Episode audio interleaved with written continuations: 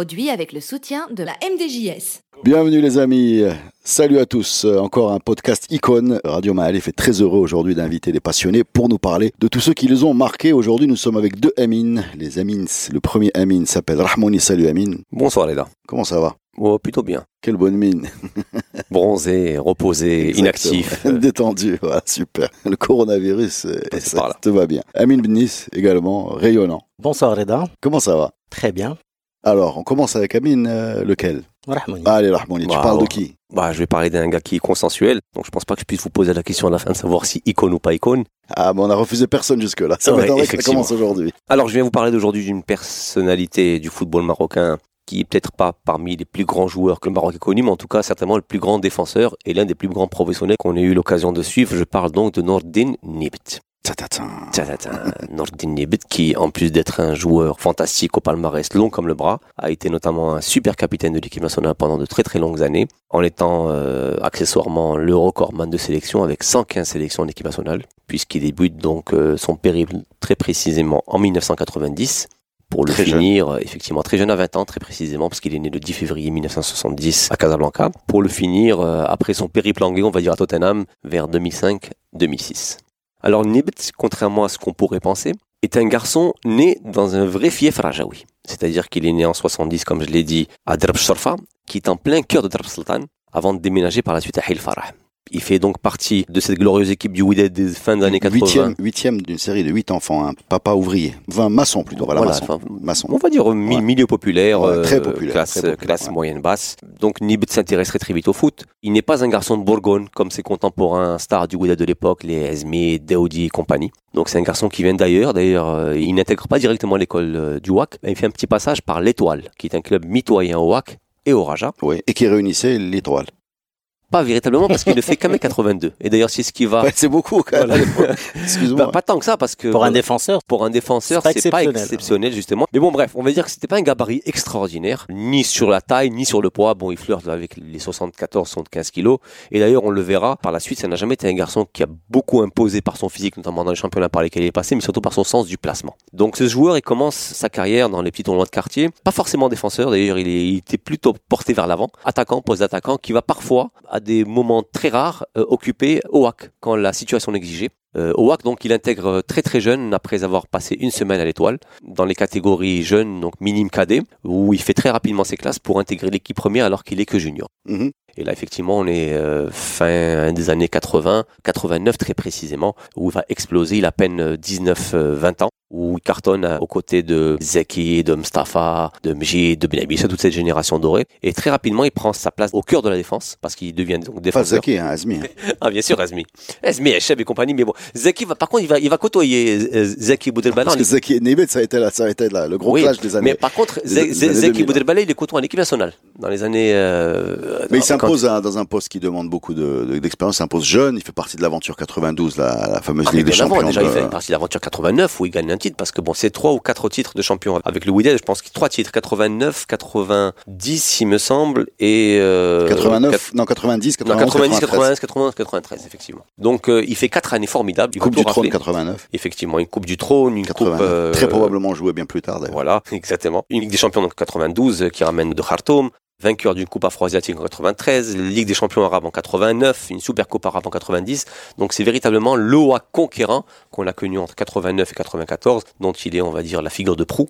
Lui et les 4-5 joueurs stars de l'époque, dont j'ai cité Daoudi, euh, Ben Abisha, Moussa, Mjid, euh, Vassili Larhmo, Mustafa à droite, euh, bref, toute cette armade de, de joueurs.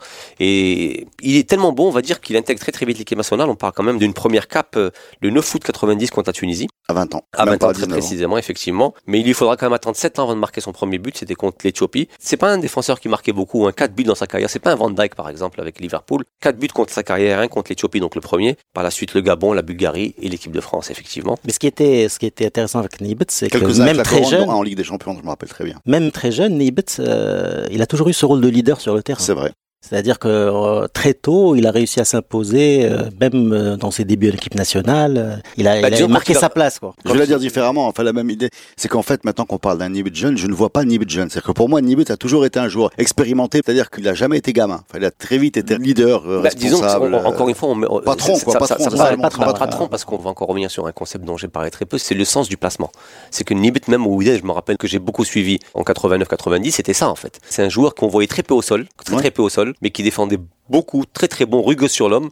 Par contre, effectivement, c'est un joueur qui savait où se placer et Il sentait euh, le jeu. Il sentait beaucoup et le jeu. d'ailleurs, dans l'imagerie euh, populaire, enfin quand on ferme les yeux, je vois très souvent Nibet avec euh, le doigt levé en train d'indiquer un placement aux autres. Effectivement. Voilà, c'est-à-dire euh, ou bien de replacer ses coéquipiers, ou bien de haranguer quelqu'un, ou bien. voilà. Effectivement, sur une action en particulier qui maîtrise à merveille, qui était le centre en retrait. On le prenait rarement sur, à défaut sur les centres en retrait. Très bon placement. Donc, Et puis ça nous changeait de l'époque Biez. Biez qui était plus le défenseur rugueux, Oui. qui est Ouais, plutôt agressif, et Neibet était relativement propre dans ses interventions. Ouais, mais d'ailleurs c'est bien dommage. On aurait bien voulu voir euh, un ministère de la Défense nationale avec Viez Nibet, Ça, un plus marqueur et un plus libéraux. D'ailleurs, tu parles du ministère de la Défense, on l'appelait justement, dans- même en Espagne, le ministre de la Défense. Ouais. Bah, on va parler de l'Espagne, mais avant, il passe par Nantes. Et alors là, si tu poses avec Nibet, je pense que tu l'as fait euh, aussi souvent que moi, il va te raconter tout de suite que c'est là-bas qu'il a pris le foot, parce que malgré tous ses titres, euh, Glan et Oak, au championnat du Maroc, il avait un beau statut. Il arrive jeune chez Coco Suodo, Ouais. et le bonhomme, euh, d'après ce qu'il dit, mais il te le dit euh, avec beaucoup de... une école de foot. Ouais, il te dit, voilà, tout, tout ce que, tout ce que je, je sais du foot euh, a été révolutionnaire en arrivant là-bas. Il faut voir Coco Suodo, alors peut-être le nom est pas connu par la génération actuelle.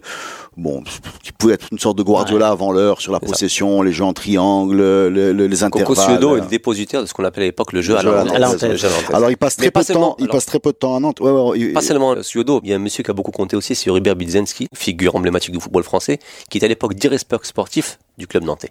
Donc c'est lui qui le ramène. C'est lui qui le ramène. Ouais, C'est lui qui le ramène. Il, il passe juste une année parce qu'ils doivent le vendre. Il va au Sporting de Lisbonne où il gagne euh, la Coupe du Portugal et encore une seule saison au Portugal. Et Ouais. il arrive à là où il va vraiment écrire la légende, sa légende, Mais par euh, contre, à la euh, couronne. Quoi. En fait, il, il écrit sa légende un petit peu à Nantes parce qu'il s'y impose très vite aussi. hein. Il fait quasiment 30 matchs.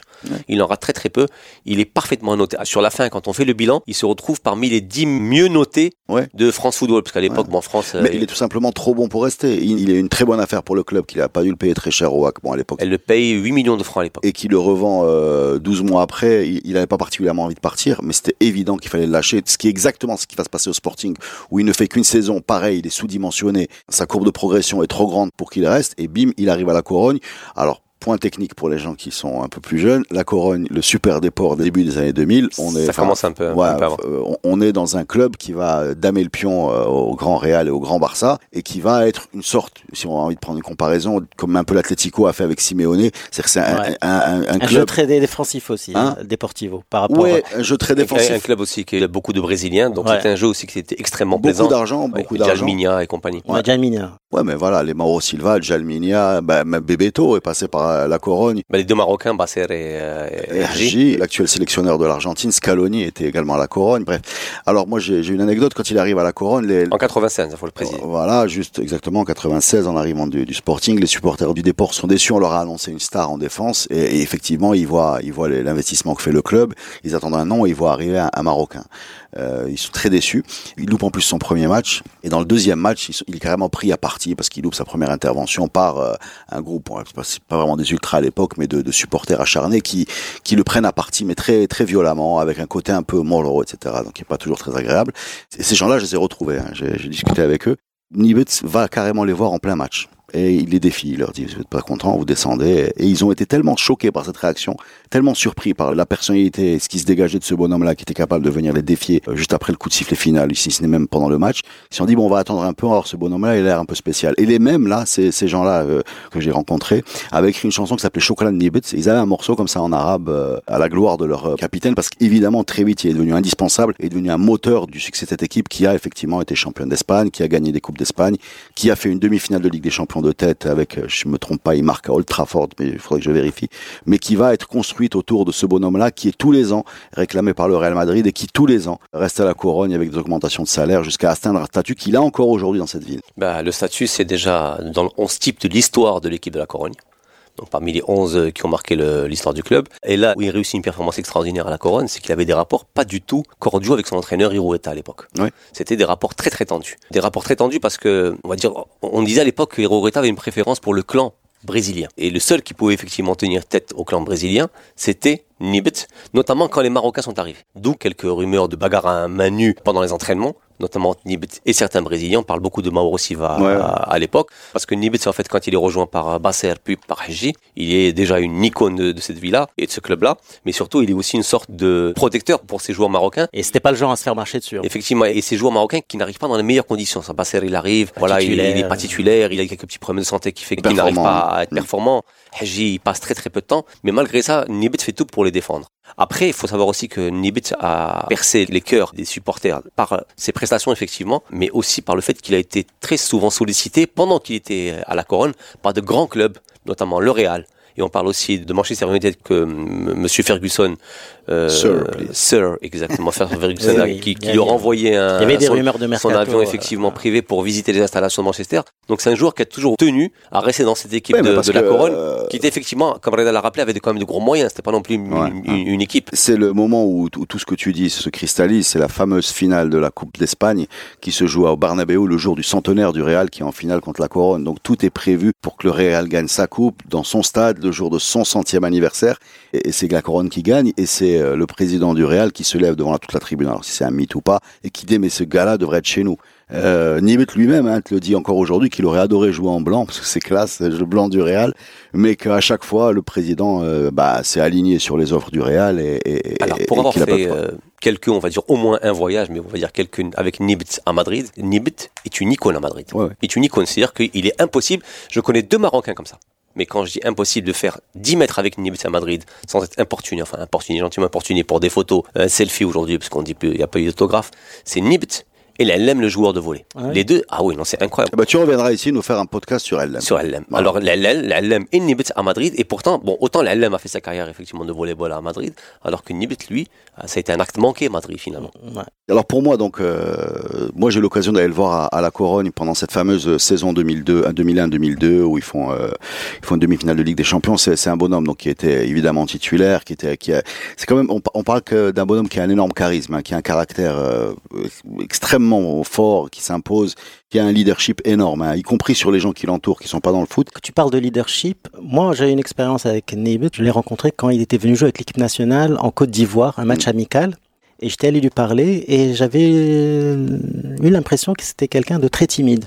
Et c'est un peu contradictoire ce côté un peu timide de Nibet. Enfin, on se connaissait pas, donc j'ai juste échangé quelques mots avec lui. Je l'avais trouvé très timide par rapport à ce côté leadership, gueule. Eh ben, écoute, c'est ça le paradoxe. Moi, je l'ai beaucoup fréquenté et je peux te dire qu'il a un problème. Il peut avoir un problème quand il a l'impression qu'il manque de culture pour discuter avec toi.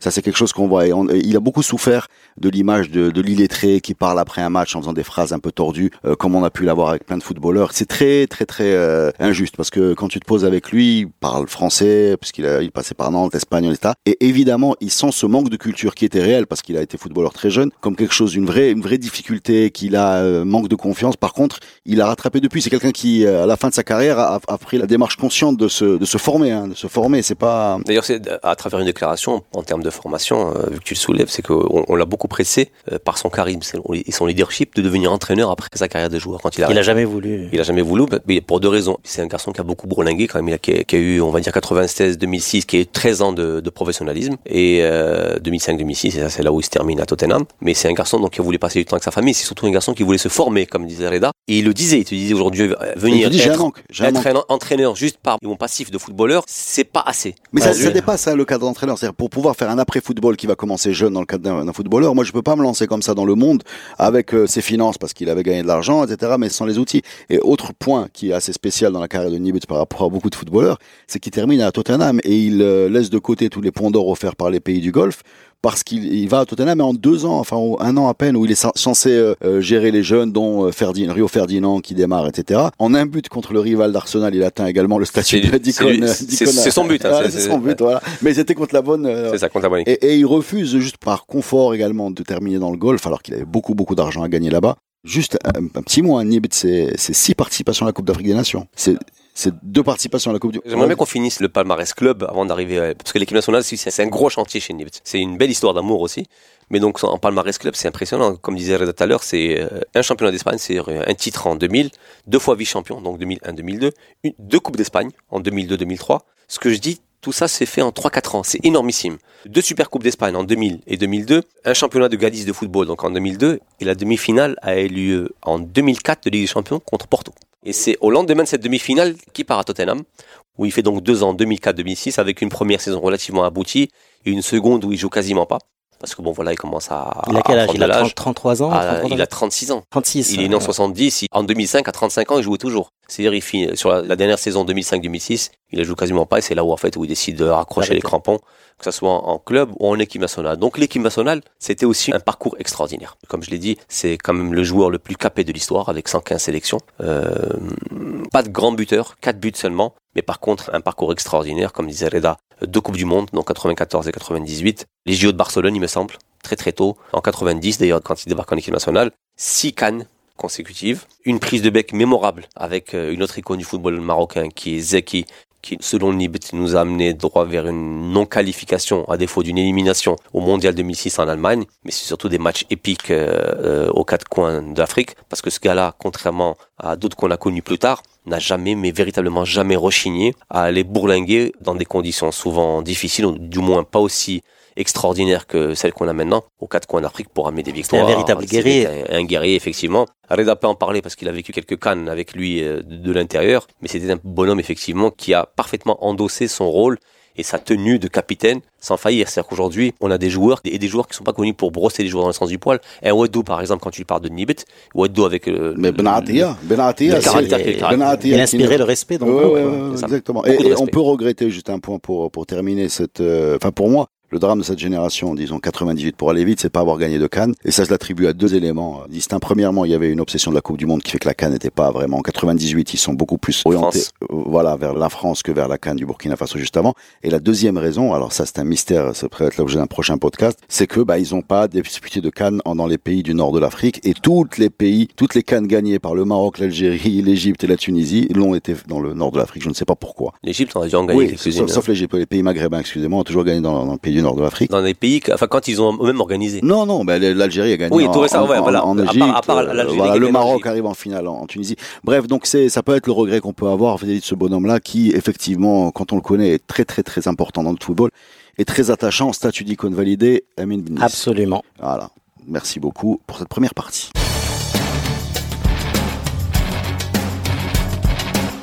Amin Benis, nous t'avons convoqué parce que nous sommes faibles en peinture. Voilà. Et tu sais qu'on a conçu cette émission comme étant un mélange d'art et de sport, et on voulait rendre hommage à ces gens. Euh, certains, on les connaît beaucoup, comme notre Nibet qui a fait l'objet de la première partie du podcast, qu'on aurait pu euh, poursuivre encore euh, de longues minutes. Mais c'est pas le seul objet de ce podcast. L'objet également, c'est de mettre le spotlight, même si c'est du son, sur des peintres. Et pour nous parler des peintres, on t'appelle. Et pour nous parler de quelqu'un qui s'appelle Rarbaoui, nous t'avons convoqué. Alors parle-nous, s'il te plaît, de ce monsieur.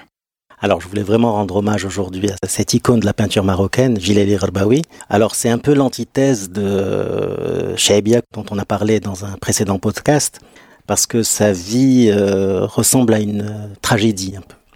C'est quelqu'un qui donc est né dans 1930 à Jof el qui est une petite bourgade dans la région de Sidi Qassem. Bon, selon les différentes euh, versions, il était orphelin à l'âge de 3 euh, ans d'autres versions qui disent 10 ans, mais il a été orphelin très tôt et il a été confié à son oncle. Oncle dont on dit qu'il a été violent avec lui et oncle qui l'abandonne dans un orphelinat.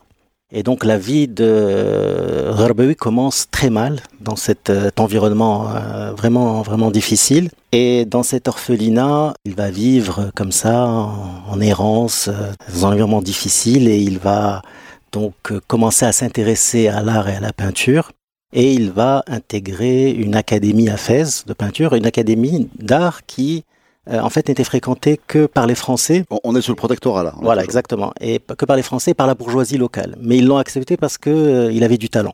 Mais lui vivait un peu à l'écart de ce monde-là, mais il était accepté dans l'académie, mais ne côtoyait pas trop cet environnement. -là. Donc euh, ce background, cet environnement fait que Rbaoui a été quelqu'un d'extrêmement tourmenté extrêmement angoissé. Il a commencé à peindre, son travail n'était pas très très reconnu. Il a commencé à s'intéresser à l'abstrait. Il arrive à avoir une bourse pour faire les Beaux-Arts de Paris. Il faut savoir que Rabaoui est le premier Marocain qui est issu des Beaux-Arts de Paris. Et donc Paris, pour lui, c'est la liberté, c'est parce qu'il était vraiment épris de ça. Il a pu côtoyer le type de peinture qui lui parlait. Et donc voilà, il commence à faire ses travaux et puis il rentre au Maroc et il montre sa peinture. Alors euh, la peinture de Rabaoui, c'est une rupture totale. Enfin, ce qu'on avait quoi? Ouais, ce qu'on avait, euh, parce que là, on sort totalement du figuratif puisque c'était une peinture totalement abstraite. Ouais. Euh, je ne sais pas si tu as eu l'occasion Bah, de voir des tableaux devant, de Je suis Rabaoui. devant Google Images. Comment, comment tu pourrais le décrire là? Évidemment, je vous conseille de faire comme moi, hein, de regarder. Mais comment tu pourrais nous décrire son travail? Alors bon, c'est c'est de l'abstraction et son travail, c'est vraiment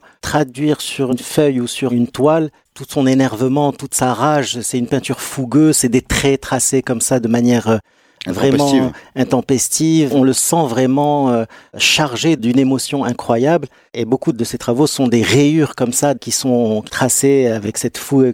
La gestualité est très importante dans son travail. Quand on voit un tableau de Rabawi, on sent la présence du peintre. D'autres tableaux sont beaucoup plus euh, viscéraux, plus organiques, euh, plus colorés que ces tableaux où on voit des traits. Et voilà, c'est on, on sent que c'est des tripes qu'il dépose sur son œuvre.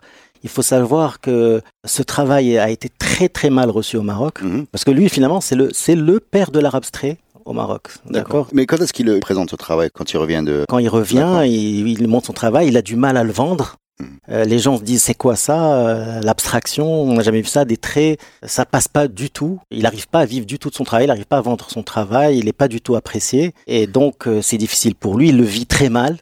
Il fait deux tentatives de suicide, pour savoir. Euh, il fait des séjours en hôpital euh, psychiatrique. de Salé. C'est pour vous dire euh, Ouais, l'environnement dans lequel, dans le- euh, voilà, on est dans l'artiste maudit, dans dans, toute sa maudit. splendeur. Il a vécu euh, en ermite presque. Il a fait des retraites euh, dans des monastères bénédictins dans la région de Azro, Mhm. Tchoumlilin, si je me rappelle bien du nom. Et il était à la recherche d'une expérience mystique, euh, de spiritualité. Ça l'apaisait un peu. Je pense que c'était une sorte de thérapie pour lui d'aller Ouais. dans ces endroits-là. Enfin, il a eu des thérapies plus brutales et plus physiques, des soins. On parle de soins par électrochoc euh, en 1963.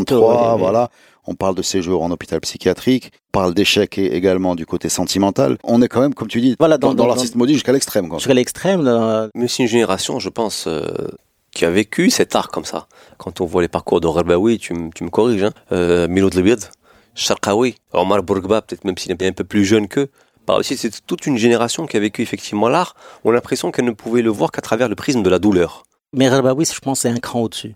C'est-à-dire qu'il avait vra- vraiment Rabaoui des problèmes c'est- de sociabilisation. Mais C'est-à-dire de que par son histoire personnelle euh, aussi. euh, voilà, quand on voit son, euh, sa- c'est son quelqu'un à qui vous pouviez jeunesse. tendre la, la main et lui il ne va pas vous tendre la main parce qu'il il est totalement Euh, euh, incapable de communiquer. presque. incapable de communiquer. Mais quand est-ce que son travail a été reconnu en fait? Enfin, je prépare euh, mes émissions de podcast un peu scolaires. Je vois Alors son travail est je vois un tableau de Relbaoui euh, adjugé à 7,4 millions de dirhams. Et donc à un moment, ça, ça a décollé, non? Oui, alors il, a, est encore vivant. après Non. sa mort, après, Après sa mort, parce qu'il a été maudit et donc Après euh, sa mort tragique. avant sa mort, il son travail commençait à être reconnu à l'étranger. Il a exposé en France, il a exposé dans d'autres pays. D'ailleurs, il y a une, anecdote intéressante. Il y a un historien d'art qui s'appelle Pierre Restani qui, en fait, voulait créer un nouveau mouvement d'art et avait fait appel à Rerbaoui et lui a dit Tu vas peindre qu'avec le bleu, uniquement avec le bleu. Et Rerbaoui a refusé.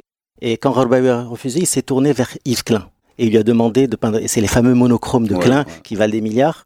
D'accord? Et donc, le Yves Klein aurait pu être Mhm. Rerbaoui. Donc, c'est c'est incroyable. Il aurait une fin de vie. Voilà, euh, voilà, la fin de vie dramatique. est dramatique. Il est à Paris. Alors, il est à l'aube d'exposer au musée d'art moderne. Il est en train de préparer une exposition. Alors, il faut savoir que, en plus des séjours euh, en hôpital psychiatrique, de ses retraites, etc., c'était aussi beaucoup d'alcool et beaucoup de drogue. D'accord. En plus, ça rajoutait au, Mm, au à la trouble, difficulté, ouais, au ouais. trouble qu'il avait. Et voilà, et donc il est à Paris, et bon, c'est quelqu'un apparemment qui aimait beaucoup faire de la marche et qui errait dans les rues de Paris. Et on l'a retrouvé un matin mort sur un banc public dans le champ de Mars en face à la Tour Eiffel. Et voilà, c'est tragique dans, dans une sorte de- de- d'indifférence. Et aujourd'hui, avec le recul, donc il est mort en 1971, c'est ça? C'est ça. ouais. En Comment aujourd'hui son œuvre est jugée euh, avec la patine du temps dans l'échelle de la peinture marocaine? On est au sommet. Oui, on est totalement au sommet. Hein. Enfin, il fait partie des top 5 peintres marocains reconnus euh, vraiment. C'est aussi bien au Maroc qu'à l'étranger. Et donc voilà, c'est-à-dire qu'après, il faut savoir qu'à sa mort, il avait une forme déjà de reconnaissance, euh, notamment en France. Quand il est mort, euh, on- son corps a été rapatrié au Maroc, euh,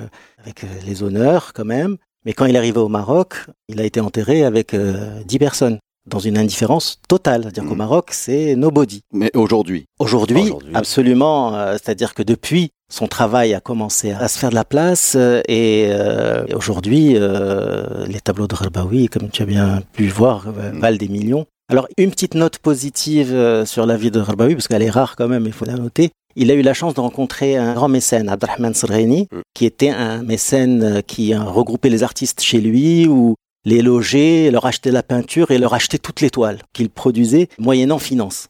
Et donc, euh, ce mécène, cet le collectionneur, a contribué à la production des Gharbawi qu'on voit aujourd'hui. Et c'est quand même une bonne chose, une belle chose.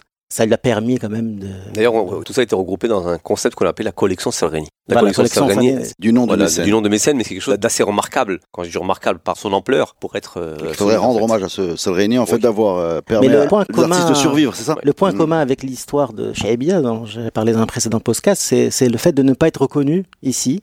Et puis d'être reconnu une fois qu'il y a une Ouais, validation ça, ça, qui c'est un passe. euh, C'est une chose qu'ils ont en commun entre Ouais. les deux. ça, c'est un point Ils sont commun. la parfaite définition de cette formule célèbre de nul n'est prophète en son pays. en fait. Exactement, Ça, au exactement. Maroc, euh, elle est particulièrement vraie. Même, même, non, mais c'est même pour la musique, etc. Non, il y a un deuxième point en commun, c'est quand même qu'on a des gens qui grandissent dans des milieux ruraux, loin de la tradition culturelle, de la pratique culturelle, ne serait-ce qu'en qu'en termes d'accès à la culture. Absolument. C'est pas des gens qui ont grandi dans des villes où ils ont vu des expositions. L'idée de peindre, l'idée de peindre dans un milieu aussi loin de la tradition euh, culturelle, c'est et puis le principe d'avoir un don comme ça brut qui tombe. euh, Gharbawi a pu le peaufiner dans une académie, dans, Oui, dans oui. un- au Beaux-Arts. Oui, alors mais non, mais déjà il y a le cas pour bien sûr, ouais, bien sûr. Mais déjà il y a eu, il y a eu le chemin qui se trace. Ah, ouais. ça interpelle un petit peu sur qu'est-ce que le don, qu'est-ce que la force de caractère, la puissance de l'envie, la passion. Ça pose question tout ça parce que on parlait tout à l'heure de Nibet. Quand tu joues au foot, quand tu grandis, que tu es jeune marocain et que tu as des gens qui jouent au foot autour de toi, tu joues au foot naturellement. Donc si tu es bon, tu progresses. Si tu es doué, tu vas très loin.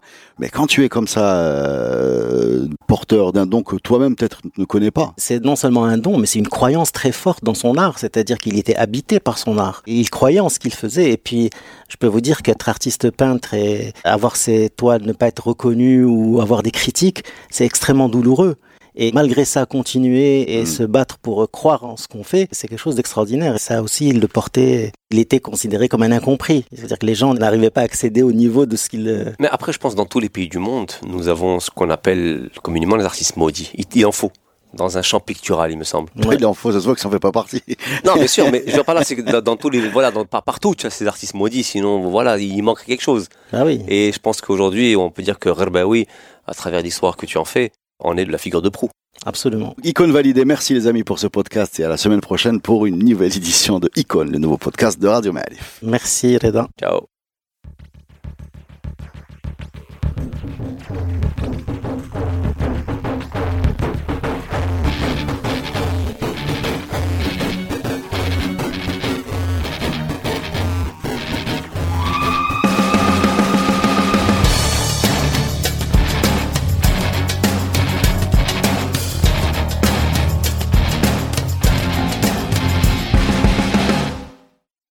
Produit avec le soutien de la MDJS.